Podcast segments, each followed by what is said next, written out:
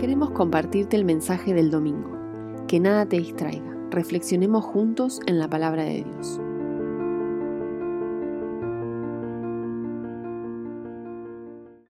Acá hay una, una pintura del 1665 por un eh, nombre holandés y representa una historia bíblica. Y la pregunta es, ¿qué historia bíblica representa? Y ahí va a estar Santi levantando la mano, el que quiere responder y Santi le va a alcanzar el micrófono. A ver ahí, ¿qué historia es? Salomón. La de Salomón. Uh, ok. Tibio, Salomón, tibio. pues Ah. puede ser, porque hay alguien ahí como atrás de fondo, como, eh, como parece, parece como un rey, ¿no? Alguien de autoridad. ¿Alguien más? ¿Qué historia bíblica puede ser? Se ve ahí una, una madre con un, con un niño, como mirando a la persona que está ahí, como sentada. ¿Será Jesús? ¿Será Jesús? ¿Será ¿Puede ser? Jesús? Puede ser. ¿No? Jesús cuando lo llevan a, lo presentan, ¿no? Puede ser. ¿Se puede bajar la luz? ¿No? Si la voy, por favor. Perdón. Gracias Obed ahí por contribuir. ¿Ahí se ve mejor? Tipo se ve un rey, o sea, algo tipo rey, ¿no? Algo como, sí, Eh, alguien con autoridad ahí. Animalitos atrás de la, de la Como de una, una, señora. familia que, que viene con animales. Una mujer que viene como a entregar un niño. La presentación de Jesús está cerca. Tibio. Una pista es del Antiguo Testamento esta historia. Y el que está ahí atrás es un sacerdote. Ah, cuando lo entregó a, esa- Samuel. Samuel. Samuel. ¿Cómo? La historia de Samuel. Ana bien. Samuel. Bien un ahí, aplauso un para aplauso. Laura. Bien, ahí no se veía, pero gracias Obed ahí por ayudarnos con la luz. Grande, Abel. Pero bien, es la historia de Samuel. Eh, ahí se ve a, a la mujer, que sería Ana, que entrega ahí, está con un niño y le entrega, y el que está ahí atrás es el sacerdote, Elí. Y tengamos en memoria eh, estas, dos, estas dos figuras. Eh, por un lado, Ana y Samuel, y por otro lado, el sacerdote Elí, porque hoy vamos a conversar en torno a esta historia, la historia de Samuel. Para hacer un resumen y para refrescar, o, para quizás los que escuchan por primera vez esta historia, eh, la historia cuenta que en Israel había una familia que subía todos los años al templo de Dios a adorar. Eh, esta familia era la familia de Ana y su esposo Elcana. Ana, la mujer que está ahí. Entonces todos los años eh, subían a adorar a Dios, pero había una particularidad. Resulta que el Cana, que era el hombre de la familia, tenía hijos con otra esposa, pero con Ana aún no tenía hijos. Este motivo era de gran dolor, era de gran aflicción para esta mujer.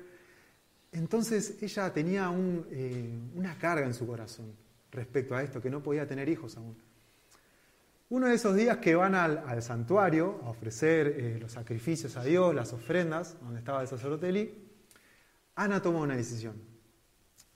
Con lágrimas en sus ojos, haciendo una oración de todo corazón, ella le pide un hijo al Señor. No solamente se lo pide, sino que hace una promesa. Y dice, si Dios me concede un hijo, yo lo voy a dedicar al Señor todos los días que viva. Y acá la imagen está como representando ese momento épico, donde Ana milagrosamente eh, Dios responde esa oración, le concede un hijo y Ana cumple su promesa. Y vamos a ver cómo, cómo lo expresa Ana eh, su promesa. Vamos a, a la siguiente imagen. Y dice así, en palabras de Ana, dice, este es el niño que yo le pedí al Señor y Él me lo concedió. Ahora yo, por mi parte, se lo entrego al Señor. Mientras el niño viva, estará dedicado a Él. ¡Wow! ¡Qué tremenda promesa que hace Ana! Y lo que vamos a, a- hablar hoy, que vamos a interactuar con esta historia, si le podemos poner un título, sería Dedicación familiar. vamos a interactuar respecto en torno a esta historia y, a lo que consiste la, la dedicación familiar. Y como también abriendo otra pregunta y que podamos interactuar, los que están por internet pueden ahí eh, escribir en el chat. Eh, la pregunta es la siguiente, ¿qué significa estar dedicado a Dios? ¿Qué se nos viene a la mente cuando escuchamos esta, esta, palabra, esta frase, estar dedicado a Dios? ¿Qué, qué puede contribuir eso? A ver, ahí, ahí Dana. Eh, estar dándole tiempo para orar y para, para estar con Dios, así hacer oraciones. Bien ahí, estar haciendo oraciones, teniendo una relación con Dios, eso implica estar dedicado a Dios. Excelente, Dana. ¿Quién más puede aportar? ¿Qué puede involucrar esto? Estar dedicado a Dios. ¿Alguien más? Si quieren ahí pueden... Para, para propósitos de Dios, para adoración a Dios, estar eh, apartado para Dios, sí, o, o propósitos de Dios, ¿no? Es lo que se me ocurre. Claro, estar como consagrado hacia los propósitos de Dios. Excelente. ¿Quién ahí también? Eh, cuando se dedica a algo a Dios es entregárselo a Él, le- de total pertenencia de Él, para que Dios haga con Él lo que Él quiera. Wow, como una entrega a Dios a- bajo la cobertura de Dios, como encomendarle a Dios algo o alguien, ¿no? En este caso, como, como veía- veíamos que Ana hizo con su hijo Samuel, le encomendó a Dios. Y gracias por los aportes, por- porque la dedicación implica todo esto, oración, eh, implica también consagración, eh, encomendar a Dios algo. Y mm, Emi, vos, ¿qué, qué pensás respecto a esto? ¿Qué, qué tenés para compartirnos? ¿Qué, qué decís vos? Buenísimo. Eh, bueno, han acertado en todo. Ya no predicamos nosotros. nada, nada. No, pero es muy bueno los aportes. La verdad que esto de adorar, de una entrega. Y me gustaría que pudiésemos mostrar la frase que, va a salir ahí en pantalla, que dice así. Una familia dedicada a Dios expresa una constante devoción. ¿Sí? Algo muy interesante de esta familia que contaba Nico, ¿no? de Ana y el Cana, que se llamaba el papá, que nos muestran eh, en algunos pasajes del mismo capítulo, que creo que pusimos uno, si es que no me equivoco, para que lo podamos ver, dice, al día siguiente madrugaron y después de adorar al Señor, volvieron a su casa en Ramá. Este adorar al Señor lo vemos reflejado en dos o tres versículos más. ¿sí? Entonces, cuando se repite mucho una acción es porque es importante. Y saben que esta familia anualmente, por su cultura, iban a este templo ¿no? a adorar al Señor. Y sabemos que son tiempos distintos a los que estamos ahora. No tenemos que ir, una vez al año, ¿no? Sino que podemos en todo tiempo. Pero un principio es esta cultura de adoración familiar.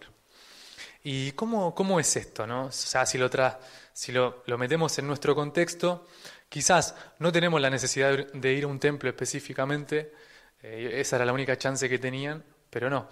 Jesús está en nuestras vidas y también está en nuestros hogares.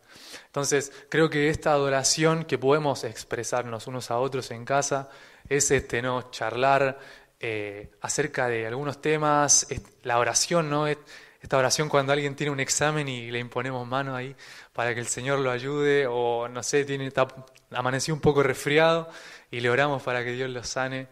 Y em, es como una invitación, ¿no? Esto que nos hace a poder forjar una cultura de adoración en nuestra familia.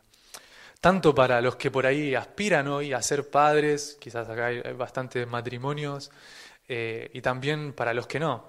O sea, para los que no están en una condición así, ¿no? También los que aspiran en algún momento a tener una familia, como nosotros, ¿no? Así que, amén, dice Nico. y- pero bueno, hemos mencionado ¿no? el, tema de la oración y esto de quizás la lectura bíblica en familia, pero ¿qué otras expresiones vos decís que podemos tener como adoración familiar? Es interesante cómo, como veíamos en este ejemplo, ¿no? de Ana dedica a Samuel a Dios, pero también algo que, que estamos eh, conversando, interactuando es sobre no solamente la dedicación de una persona, sino una dedicación familiar, algo que nos involucra a, a varios, a la familia. Y también, si, si, le podemos poner un título a todo lo que vamos a conversar ahora, es dedicación familiar. Y también algo que pensaba respecto a esto, Emi, que eh, como mencionabas, de, de la adoración eh, en, en, familia, algo que, que, resalto es que la adoración también es una, un acercamiento a Jesús. Es un acercamiento eh, tanto personal como también en familia. Y esto se puede desarrollar, un acercamiento sincero a Jesús en familia. Y está bueno poder eh, brindar, eh, tener herramientas para que nosotros podamos propiciar como familias ciertos ámbitos donde podemos desarrollar la fe en nuestras casas. Por ejemplo, eh, conversaciones en la mesa, eh, poder afirmarnos, animarnos, poder eh, hablar sobre un pasaje bíblico, también leer libros sobre Jesús, no, no, solamente hablar sobre Jesús tal vez, sino hablar con Él con familia, como familia. Es decir, orar, como, como, mencionaba Dana, esta devoción. Y um, algo que pensaba también es en la relación con los demás, ¿no? Como adoración no solamente es como, bueno, algo unifocal, personal con Dios, sino que involucra las relaciones que tenemos. Como, por ejemplo, ¿cuántos somos hijos acá? Hay, creo que casi todos, o la mayoría por ahí, todavía tenemos una relación de padres a hijos todavía, ¿no? Los adolescentes también, que, estamos, que están acá presentes. Pero qué interesante que podemos también adorar a Dios honrando a nuestros padres, jugándonos un día, tal vez sirviendo, ¿no? Eh, ayudando, cocinando y todos esos pequeños actos de amor que, nos, llevan a, generar ese ámbito en familia. Y, ahí está ese ánimo de poder adorar a Dios con, en, las relaciones, en la vida diaria, eh, además de la oración, además de, la lectura de la Biblia, pero también ahí en la interacción familiar. Y algo también para, para mencionar es que eh, un poco de, de, realidad en nuestras familias es que tenemos debilidades. Emi, también eh, algo que pensaba es que eh, no, no, somos familias perfectas tal vez, ¿no? Claro. Tenemos nuestros, nuestros errores, nuestras cuestiones. Y es algo, es algo que un ánimo también a no bajar los brazos en eso. Porque así como, como Dios obró con Ana, respondiendo una oración, respondiendo una petición de su corazón, respondiendo a esta mujer, me imagino sintiéndose débil, sintiéndose limitada en el contexto que estaba, pero cómo Dios también se, se interesa en obrar en esas debilidades que tenemos como familia, en esas cuestiones que necesitamos expresar, que venimos anidando. Eh, y mm, de forma, de forma personal también, un poco abriendo mi corazón, pero Recuerdo cuando empecé a, conocer a Jesús y, cómo yo venía de, tal vez de, una vida sin conocer a Dios, ¿no? de muchos errores, de, pecado también, si se podría decir. Y, algo que me llamó la atención era, leyendo el Nuevo Testamento, era cómo, cómo Jesús interactuaba con la gente. Cómo Jesús... Eh, y en ese vínculo que tenía hasta con las personas eh, más pecadoras de la época, recaudadores recaudador de impuestos, gente endemoniada. Pero dice la Biblia cómo Jesús se sentaba a las mesas de esas personas. Y a través de esas conversaciones con Jesús, la gente era movida a un arrepentimiento. La gente veía y decía, en este hombre Jesús veo verdad, veo gracia. Él irradia la gloria de Dios, Él tiene el carácter de Dios en sí mismo. Y la mujer las personas eran transformadas, eran llevadas a un arrepentimiento, eran sanadas en cuestiones del alma profundas. Y, y yo algo que me di cuenta, Emi, que también pasa así con nosotros, en nuestras familias, en esas cuestiones que tenemos y que Dios desea en ese vínculo, en esa relación con Jesús, sanar nuestras familias, fortalecer nuestras debilidades que tenemos. Eh, y también eh, mencionar que Jesús es, ese, eh, es como, como dice el Salmo 23. El Señor es ese, ese buen pastor que quiere tratar esas cuestiones que están delicadas en nuestra familia y sanarnos. Y Emi, ¿qué, qué pensás respecto también para, para sumar? Sí, bueno, la verdad que muy interesante esto que decís, de como un Jesús que esté sentado a la mesa con nosotros, eh, en la familia, ¿no? Y viendo quizás otro, quizás, no sé si aspecto, ¿no? Pero de la devoción, cómo se, se puede realizar en familia. Eh, hay una oración que es la que veíamos, veíamos al principio, que es la que hace Ana, y ella, tipo, como que hace una promesa, ¿no? Ella expresa que si Dios le da un hijo, ella lo iba a dedicar al servicio. Y esto es loco porque, o sea, imagínense que, como bien contaba eh, Nico, Ana venía con dificultades en su vida, eh, era estéril, ¿no? Algo complejo. Eh, así también era burlada, como que se le apartaba un poco por ese tema. Entonces, a la hora de orar, ella expresa, pero como que hubiera sido una oración, dame un hijo y listo, ¿no? Que, que se quede en casa, ahí conmigo, eh, va a ser mi hijo, me va a ayudar en las cosas, pero no, ella como que piensa y ya lo dedica al servicio de Dios. O sea, y esto es re loco, o sea, como que observamos una disposición en ella primero y al entregar a su hijo a la obra del Señor y después vemos a un Samuel que se entrega porque obviamente aprende de esta madre. Y creo que, como decías, en nuestra familia, para nosotros poder eh, lograr eh, eh, esta, quizás, que los demás sean entregados a Dios en nuestra familia, es necesario que nosotros empecemos. O sea, que yo primero me dedico a Dios, yo primero soy fiel, yo primero me comprometo a servir a Dios y eso va a ser de ejemplo y de referencia para los demás. Quizás hoy estamos en otro contexto, ¿no? No se trata de que vengan a vivir al templo todos los chicos, aunque a algunos padres les gustaría, ¿no? Nada. Ahí que estén tranqui en casa. No, no, no, no es así. Pero eh, ahora es, es, distinto. O sea, los padres estamos para proyectar a nuestros hijos, para guiarlos. Eh, y hablo, hablo de, ese anhelo, ¿no? De algún momento ser padre. Y vemos a nuestros hijos y conforme a sus capacidades que nosotros vemos, conforme a lo que ellos pueden hacer bien, nosotros los vamos guiando en el camino para que Dios cumpla el propósito en ellos. Y saben que algo que a veces mucho pensamos como iglesia, es como que el servicio a Dios se refleja solamente acá, en una comunidad. Y pensaba en, mi familia, ¿no? O sea, em, por ejemplo, a mis padres, eh, a veces los veía en casa como buscando de Dios, leyendo la escritura, ¿no? Eh, a mi mamá, por ahí siempre ella tiene una mesa de luz y en la noche yo veía así por la, por la puerta y estaba leyendo algún libro eh, por ahí em, edificante, ¿no?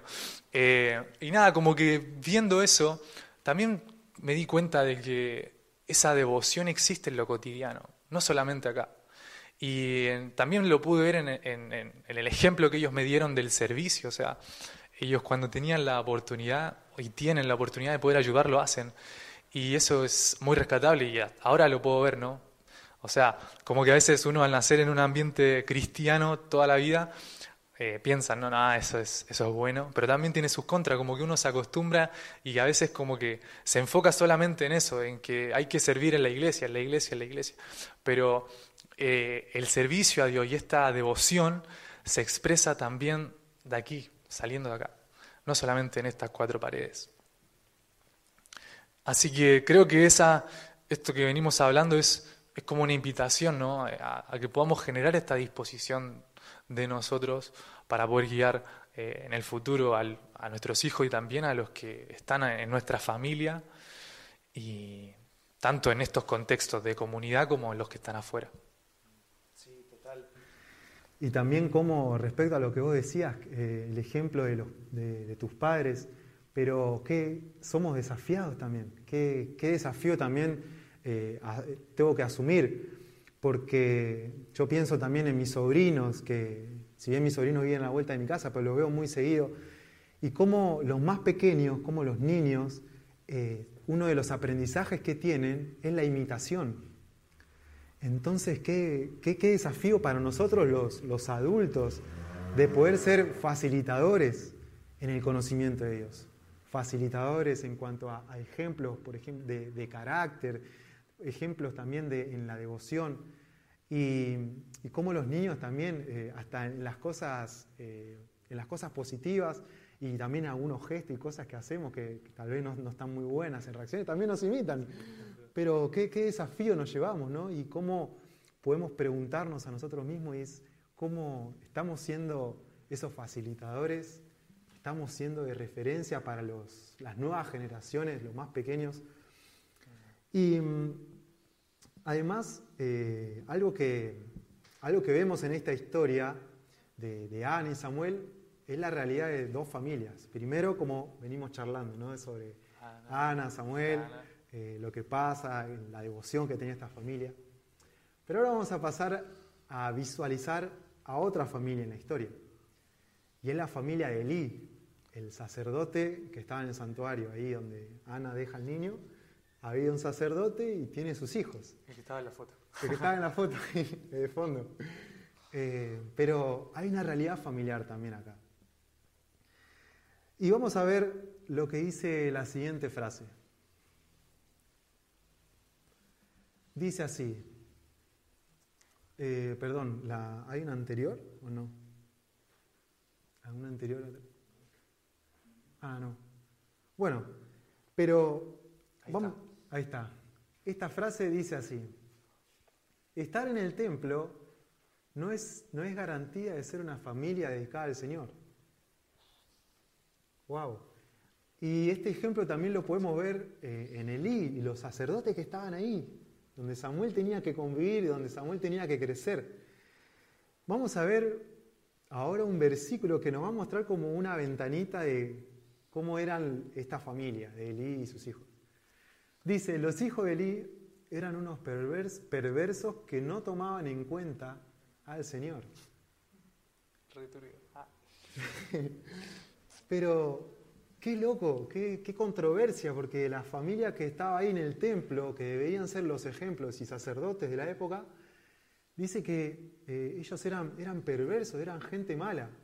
Si nos podemos ver, eh, a, visualizar la historia ahí en, la narrativa, en 1 Samuel capítulo 2, dice que, ellos despreciaban las ofrendas que, que, la gente traía al templo, ellos estaban jugando con, con lo sagrado, eh, lo más sagrado que, hoy podemos eh, tener es la vida de la gente, es la vida de las personas, nuestra vida. Y ellos estaban jugando con la vida de la gente. Ellos también incluso incitaban al pueblo, a los demás, a pecar. O sea, miren qué, qué, qué influencia negativa que ejercían. Y también para, mencionamos esto de, de esta familia, de esta realidad, porque en este contexto tenía que crecer Samuel él siendo alguien dedicado a Dios, teniendo una promesa de parte de Dios, él tenía que crecer en medio de este contexto. Y la problemática que, principal que vemos en esta familia sacerdotal de, de Elí y sus hijos era que no tenían un conocimiento de Dios. Estaban en el santuario, pero aún así dice que no tomaban en cuenta al Señor, como vemos en este versículo. No había un conocimiento. Entonces vos, Emi, ¿qué, se te viene a la, mente vos reflexionando en esto? Reflexionando en esto, tipo pensaba que estos, estos hijos ¿no? de Leví, que eran returbios, ahí cuando puedan ver la narrativa, que es bastante interesante, tipo reflejaban una eh, apariencia ¿no? de servicio, pero es como que no tenían quizás la conciencia o el conocimiento para quién en realidad lo estaban haciendo.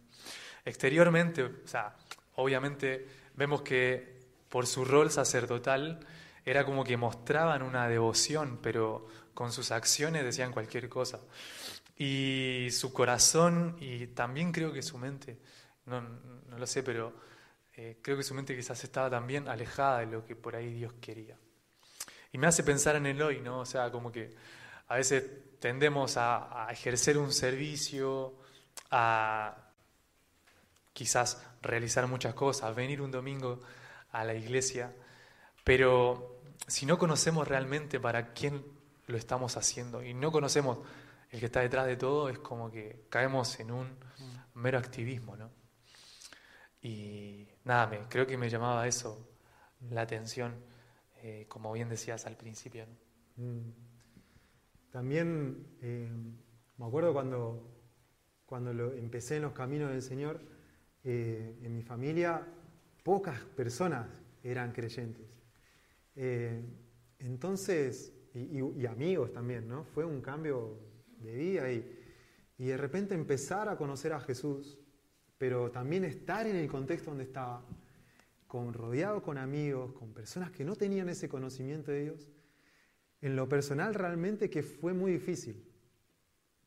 Había momentos que, que me afligía porque había como un desentendimiento.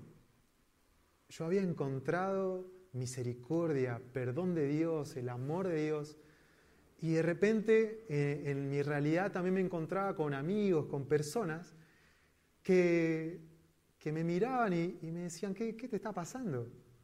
O sea, eh, criticándome con burlas. Y, uno, yo tenía 23 años, 22, y fue difícil.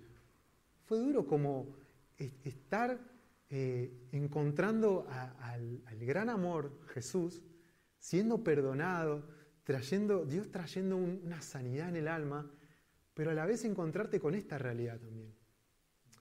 Creo que también a veces nos pasa eh, en la realidad donde estamos, tal vez en los familiares que, no conocen a Dios, en los contextos de trabajo donde estamos, que a veces es difícil lidiar con ciertas situaciones. A veces tal vez hay desentendimiento a veces recibimos como tal vez ofensas, puede ser. Pero algo que, me llama la atención es eh, también el ejemplo de Samuel, de perseverancia. Tal vez eh, los, que están escuchando ahí por internet, tal vez estás eh, en una familia, en un contexto, en un trabajo que también te sentís identificado así. Pero vamos a ver el siguiente versículo para recibir un ánimo en cuanto a la perseverancia. Y dice, Samuel dormía en el santuario del Señor, donde se encontraba el arca del Señor. La lámpara de Dios todavía estaba encendida. El Señor llamó a Samuel y éste respondió, aquí estoy. Y es interesante cómo en medio de ese contexto Dios le habla a Samuel. Dios lo llama por su nombre. Y de a partir de esta relación que Samuel cultiva con Dios, él empieza a encontrar una perseverancia y más allá del, contexto en el cual estaba, él podía cultivar esa relación con Dios. Él estaba cerca de, la presencia de Dios, cerca del arca, ese arca que era un mueble donde la presencia de Dios se manifestaba en ese mueble. Hoy en día tal vez no es por un mueble, es tal vez en, nuestra devoción diaria, en nuestra relación con Jesús. Y una pregunta que, nos podemos hacer, y, también aquí abrimos la conversación a los que quieren participar, y, y los aportes siempre son muy valiosos, pero la pregunta es, ¿qué podemos hacer para que otros integrantes de la familia puedan conocer a Jesús? ¿Qué podemos hacer para aquellos compañeros de trabajo que aún no conocen a Dios puedan conocerlo?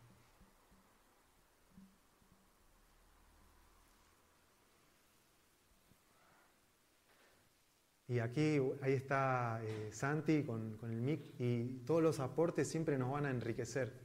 Así que si quieren pueden levantar ahí sus manos, los que están ahí por internet, eh, en el chat también pueden aportar sus comentarios.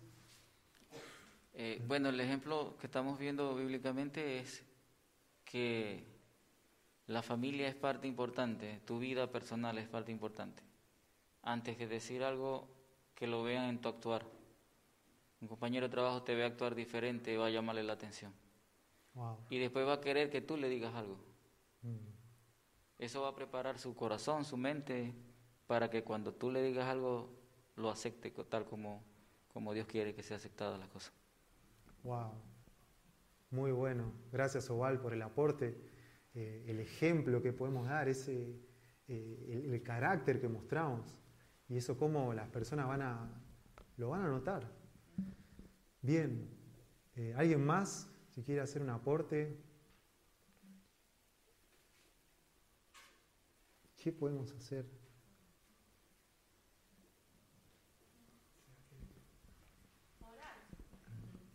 Orar. Creo que orar por esas personas, orar para que eh, Dios, sí, porque dice la Biblia que el Espíritu Santo es el que da la convicción de pecado, ¿no? Mm. Y entonces orar para que la gracia de Dios sea derramada sobre esa persona y le dé convicción también de pecado, que, que conmueva su corazón. Muchas gracias, Lau. También la oración, es cierto, para que Dios pueda eh, tocar la vida de esa persona, Sabemos que cuando oramos, ahí Dios puede responder, Dios puede eh, tocar una vida. Bien, ¿alguien más? Eh, ahí, Seba. Eh, yo creo que la, la, cosmovisión que cada uno tiene de Dios varía. Y si yo tengo un Dios más cercano, puedo tratar de mostrarle a la gente ese mismo Dios. Creo que por, por años los cristianos hemos mostrado un Dios lejano, difícil de alcanzar. Entonces yo lo vivo como alguien que en realidad vive al lado mío, alguien con el que yo disfruto, en el que confío, entonces yo puedo mostrarle a otro ese Dios. Y ahora Dios está desvirtuado, la gente no se quiere acercar a Dios porque hay un montón de corrientes diferentes que llevan a, pensar en, en, una divinidad. Ahora, ¿de qué manera yo demuestro a ese Dios para que a otro también le den ganas de conocerlo? No solamente con la oración o con la predicación o cómo actúo, sino cómo lo vivo, es lo más importante. Entonces, ¿de qué manera muestro yo ese Dios cercano a otros? Wow, muy bueno. Gracias también, Seba, por el aporte. Entonces, para tomar estos aportes sería eh, nuestro, nuestro ejemplo, nuestro trato, como decía Oval, con las personas, la oración también, como decía Lau, eh, en cuanto a cómo lo vivimos, qué, es lo que estamos expresando con nuestra vida, qué mensaje estamos dando también con nuestra forma de ser. Y es interesante que, también, acá como dice el versículo que, estamos eh, acá viendo, y es que algo clave que, que, Samuel hizo es que él estaba ahí donde estaba el arca de Dios, donde estaba la presencia de Dios. Y Samuel, en medio de este contexto, y nosotros mismos, en medio de un contexto tal vez de gente que, no conoce a Dios, eh, podemos tomar este principio de mantenernos cerca de la presencia de Dios, de, poder desarrollar con el Espíritu Santo esa relación que se traduce en nuestra vida. Y, y también es interesante cómo el Señor llama a Samuel y él responde, aquí estoy. Y este aquí estoy es como un reflejo de su disposición un reflejo de su búsqueda, un reflejo de un anhelo. Y también creo que nosotros también podríamos responder, aquí estoy, en cuanto a la necesidad de esas personas en las cuales estamos en nuestro entorno. Me acuerdo una vez que eh, había algunas, algunas personas como que, bueno, eh, no, no entendían que, yo empecé a, venir a la iglesia, empecé, a tener una relación con Dios. Eh, y, esto, y unos amigos me, querían, me, querían incitar, che, Nico, vamos a, vamos a salir a bailar, vamos a salir a, tomar algo. Y, yo tenía una reunión de jóvenes, yo quería otra cosa ya. Y me acuerdo que recibía como, como algún tipo de, de burla, por así decirlo. Y eso para mí era como un choque. Entonces yo después en un momento dije, bueno, algo que pensaba, y, lo digo también un poco con vergüenza, porque yo decía, bueno, si ellos me, se burlan y me ignoran, yo también voy a ignorar. Y, en un, y un día, me acuerdo que el Espíritu Santo me dijo, me, lo dijo con amor y con una invitación, no como con un palacio, ¿no? Pero con amor me dijo, Nico, no seas indiferente a lo que hay en mi corazón. Porque esas personas yo las amo. Y eso para mí fue como romper un paradigma de, generar esta división. Y esas personas que, me criticaban y que no me entendían, que no vivían lo que yo estaba viviendo, Dios me decía, no, no seas indiferente con ellos. Expresá, seguí, acompañá, está presente. Y cómo me acuerdo que, me terminé arrepintiendo y dije, perdón Dios, es verdad, porque estaba actuando con indiferencia. Y ahí fue cuando empecé a, cambiar de actitud. Dije, Señor, si eso es lo que, lo que vos querés, aquí estoy. Aquí estoy.